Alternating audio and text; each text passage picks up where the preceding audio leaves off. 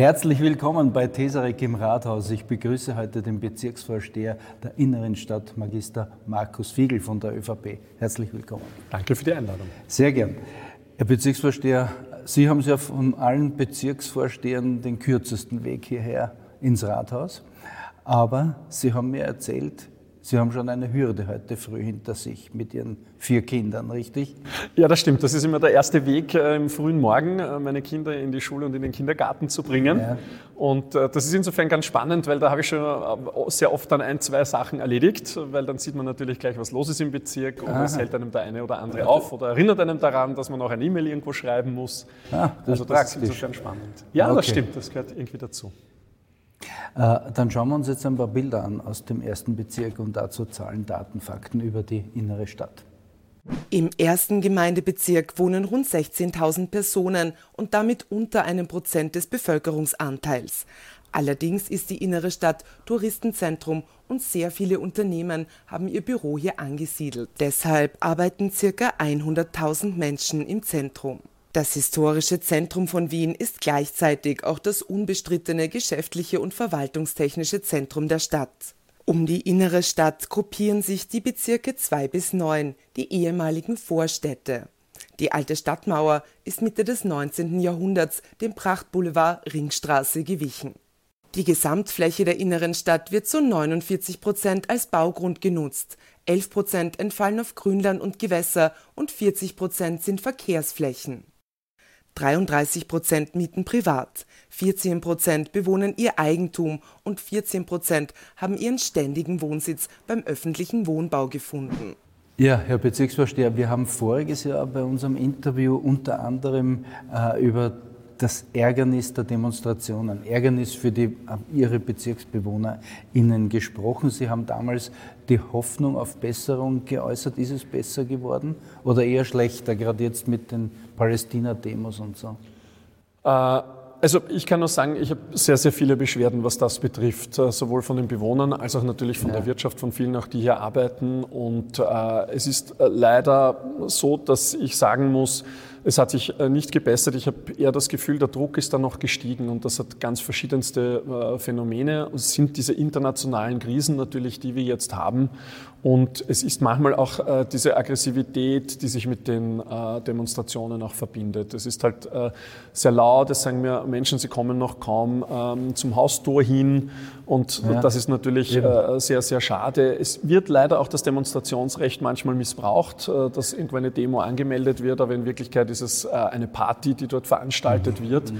Da ist das Demonstrationsrecht sehr, sehr liberal. Mhm. wir sind ja froh, dass wir das Demonstrationsrecht haben. Absolut. Ich halte das auch wichtig für die Meinungsfreiheit, dass jeder wirklich sagen kann, ja. was ihm auch am Herzen liegt, mhm. Äh, dass gerade die Menschen dann demonstrieren können, wenn es ein wichtiges Ad-Hoc-Anliegen ja. gibt. Aber für Ihre Bezirksbewohner ist das Ärgernis, sagen Sie, eher größer geworden.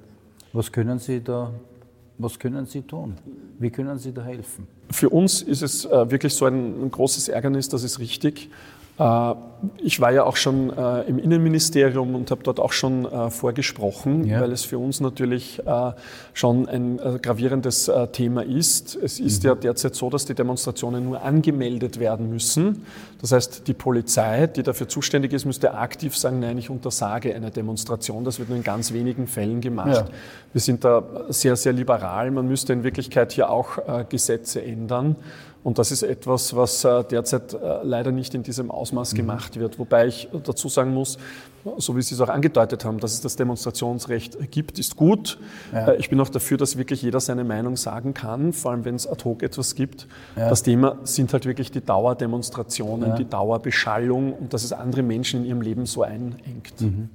Sie sagen, Sie waren im Innenministerium, dort sitzt ja an der Spitze Gerhard Kahner, ein Parteikollege von Ihnen. Haben Sie da kein offenes Ohr gefunden? Ein offenes Ohr schon, selbstverständlich. Schon, aber was passiert, ist die Frage. Ne? Was das, Thema, äh, das Thema bei der Sache ist, man müsste in Wirklichkeit äh, Mehrheiten auch im Parlament finden. Und äh, das sehe ich derzeit leider nicht. Mit den Grünen? Mit den Grünen gemeinsam? Es gibt mehrere Fraktionen äh, im Nationalrat und da ja. müssen wir eine Mehrheit finden und das sehe ich insgesamt derzeit leider nicht. Da hat sich mhm. viel geändert und äh, mhm. viele mhm. Parteien, die natürlich selbst auch dann Demonstrationen äh, auch veranstalten oder mitveranstalten. Wir haben das ja, ja in der, der Corona-Welle gesehen und so. Und äh, da hat sich dann schon viel geändert. Und das Thema ist halt, dass diese Demonstrationen dann halt alle im Stadtzentrum stattfinden müssen, äh, sehr viele dann am Stephansplatz. Und man sieht das ja, ja dass hier äh, kaum ausreichend Platz vorhanden ist. Mhm. Anderes großes Thema äh, im Zusammenhang mit der inneren Stadt, wie steht es denn mit dem UNESCO-Welterbe? Mit dieser unendlichen Diskussion. Ja? Wie ist ja jetzt der aktuelle Stand? Ja, da haben Sie völlig recht. Das ist ein bisschen eine unendlich scheinende Diskussion. Wir sind ja 2001 Weltkulturerbe geworden und bereits 2017 jetzt auf die rote Liste gekommen. Das heißt, das gefährdete ja. Weltkulturerbestätte. Und seitdem zieht sich das hin. Es war jetzt äh, die Konferenz äh, in Riyadh vor ein paar Monaten. Ja. Und äh, dort ist gesagt worden, wir bleiben jetzt einmal auf der roten Liste und Wien muss jetzt nachliefern. Bis zum 1. Februar hat Wien Zeit, einen neuen Statusbericht abzugeben. Mhm. zu sagen, was wir hier wie lösen wollen, um das Weltkulturerbe zu behalten. Und das ist natürlich unser ureigenstes Interesse. Ja. Äh, jetzt ja. für Jänner hat sich eine Fact-Finding-Mission auch angekündigt. Das mhm. heißt, es wird hier ganz intensiv äh, untersucht und ich hoffe sehr, dass dann in ein paar Monaten bei der nächsten Konferenz der UNESCO wir von der roten Liste runterkommen. Das heißt, dass dann endlich die unendliche Diskussion doch ein Ende findet. Möglicherweise im Sommer, meinen Sie? Das wäre das, das was wir uns äh, wünschen würden. An sich ist jetzt geplant, wenn Wien den Statusbericht mit 1. Februar abgegeben hat, dass das beurteilt wird von Seiten ja. äh, der UNESCO. Ja. Dann wird es einen Draft geben, also einen Entwurf, wie dann bei der kommenden Konferenz eben mit Wien weiterverfahren äh, wird. Ich hoffe sehr, dass Wien alles dazu tun wird, dass wir das mhm. Weltkulturerbe behalten. Ich mhm. glaube, es wäre nicht gut auch für das Renommee international von Wien, wenn wir das verlieren würden. Und es ist ist halt für uns das Weltkulturerbe ein äh, Werkzeug, ein Tool mehr, um halt das äh, Stadtbild äh, zu erhalten, hier auch Freiräume zu schaffen mhm. und zu schauen, dass Wien mhm. für die kommenden Generationen auch von der historischen Substanz erhalten bleibt. Mhm.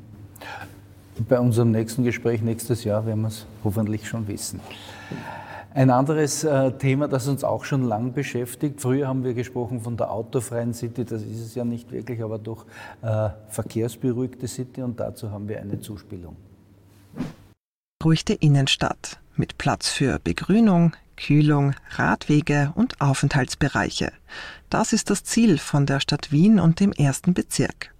Das Modell sieht vor, dass das Zufahren nur noch in Ausnahmefällen erlaubt ist, etwa für AnrainerInnen, Einsatzfahrzeuge, Müllabfuhr, Taxis, Lieferanten oder für GaragennutzerInnen.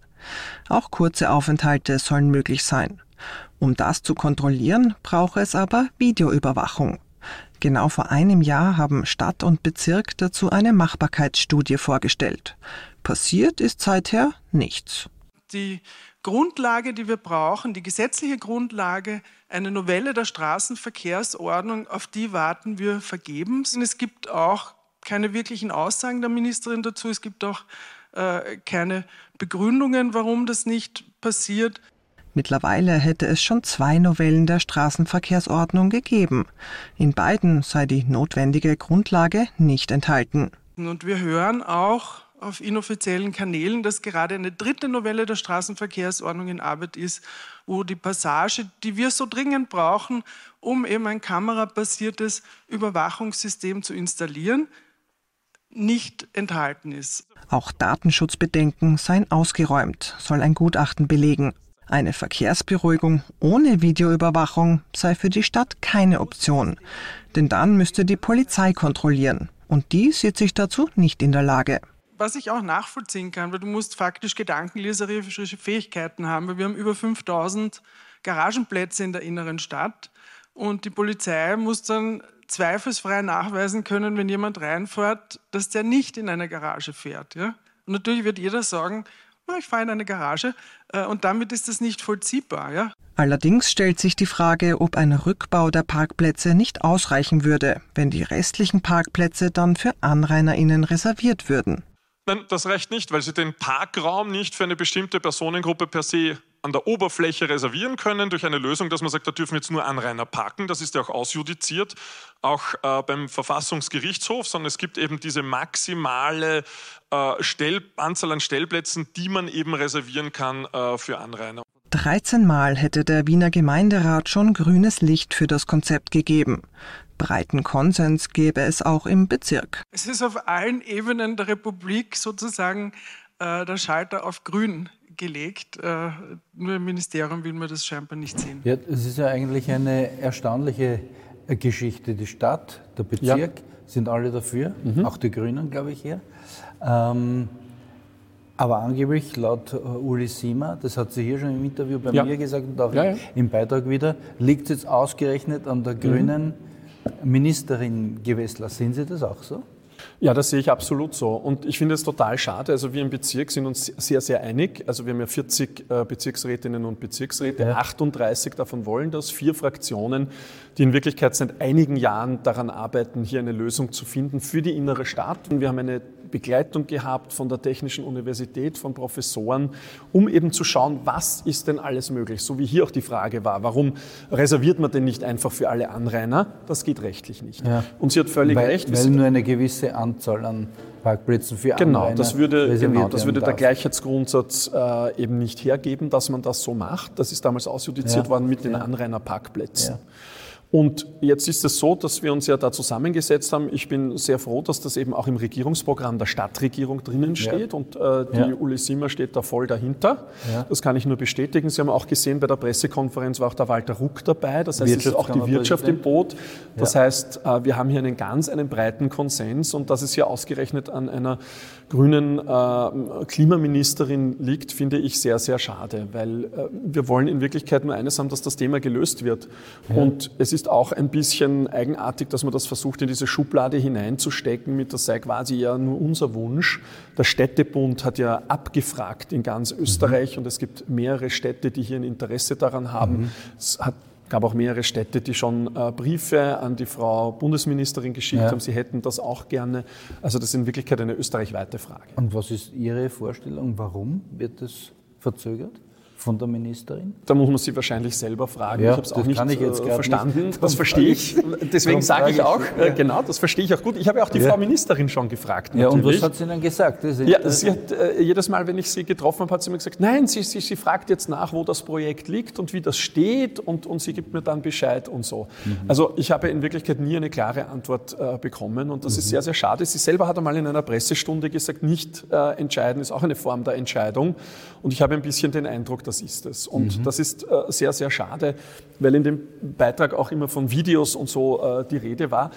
In Wirklichkeit sind es Fotokameras, die wir wollen. Wir brauchen ein Bild von der Nummerntafel, damit man kontrollieren kann, ob das jemand ist, der tatsächlich reinfahren kann oder nicht. Der ich reinfahren darf oder richtig. beziehungsweise ob er in eine Garage fährt. Genau. Das soll man ja auch dürfen. Richtig. Das natürlich. heißt, es sind die Anrainer natürlich mhm. rein, Wirtschaftsverkehr. Ja und Menschen, die eine Garage nützen, richtig? Oder genau. sonst noch jemand? Richtig. Es wird natürlich eine Reihe von Ausnahmen geben, Klammer auch müssen, weil das die Müllabfuhr weiter reinkommt. Äh, also ja, das klar. ist völlig logisch. Und die Polizei. Ja, die Rettung. Richtig, genau, ja.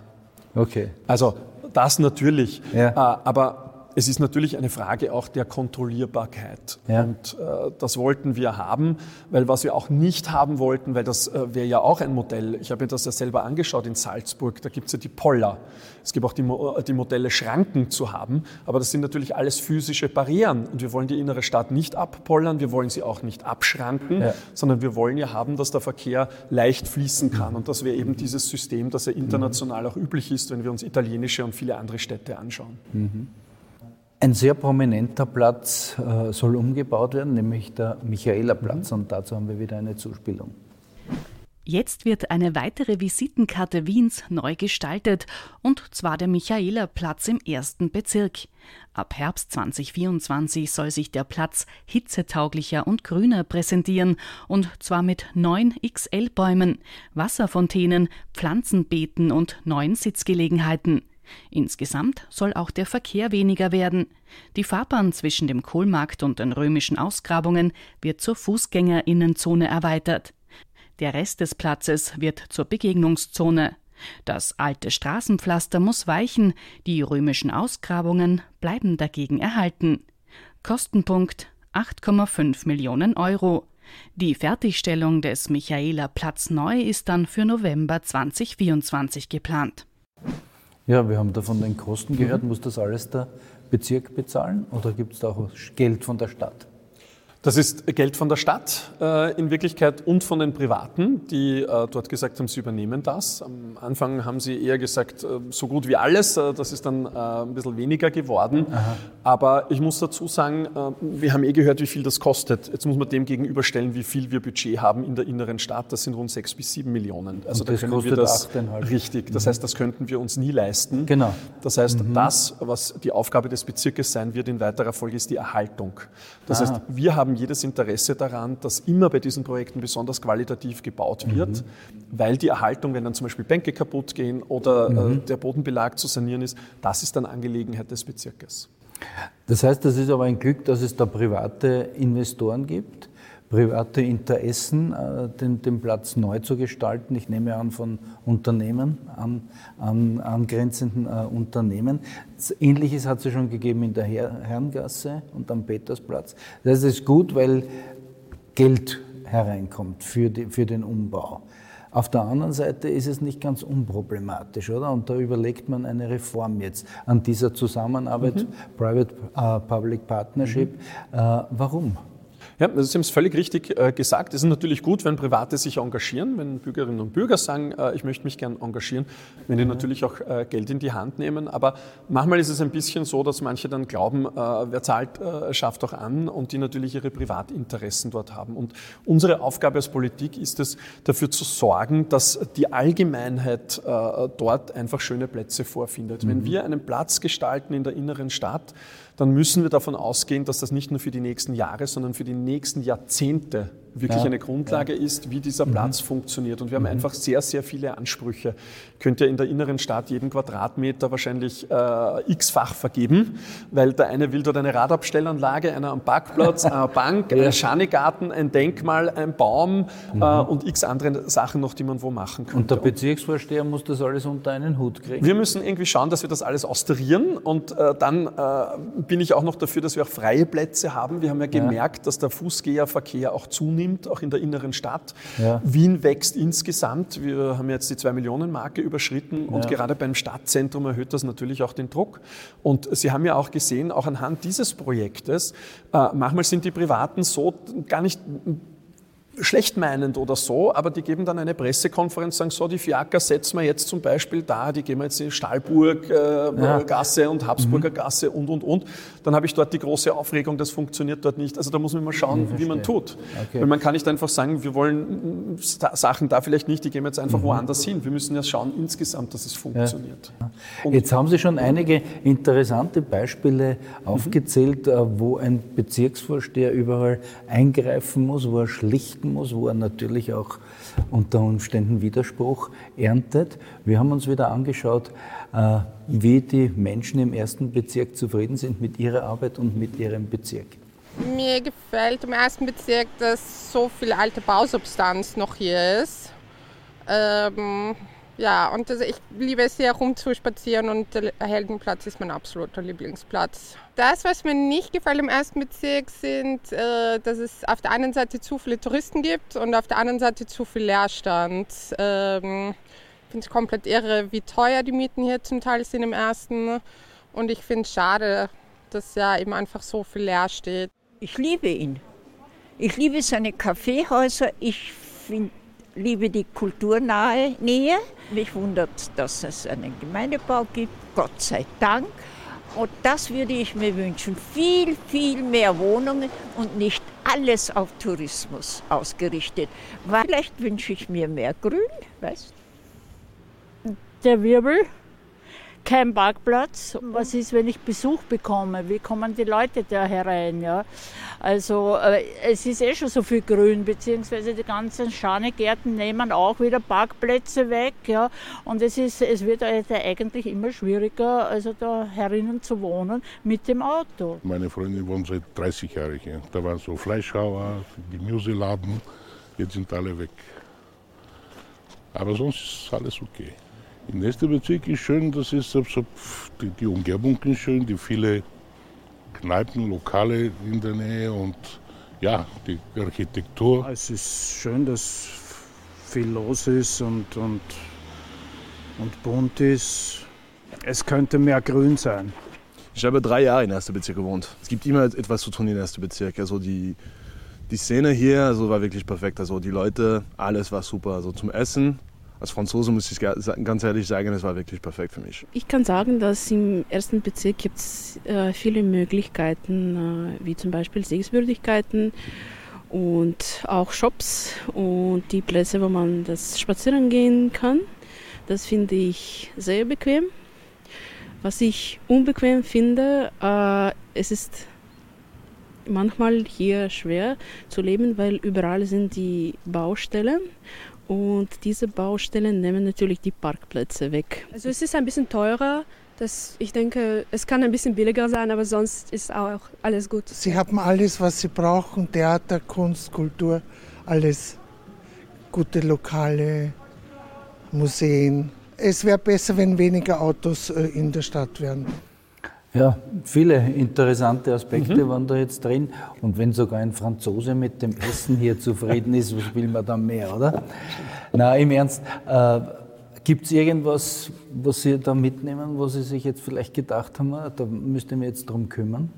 Ich glaube, es war ein äh, wirklich guter Querschnitt. Und man ja. hat ja gemerkt, äh, weil wir auch vorhin darüber gesprochen haben, wie unterschiedlich auch die Interessen sind. Also sagen manche genau. oder sehr viele ja. mehr Grün, dann sagt ja, jemand aber bitte weniger Grün. Die einen sagen bitte, ich will mit dem Auto mehr reinfahren können. Die anderen sagen bitte, Schinsung zu viele Autos.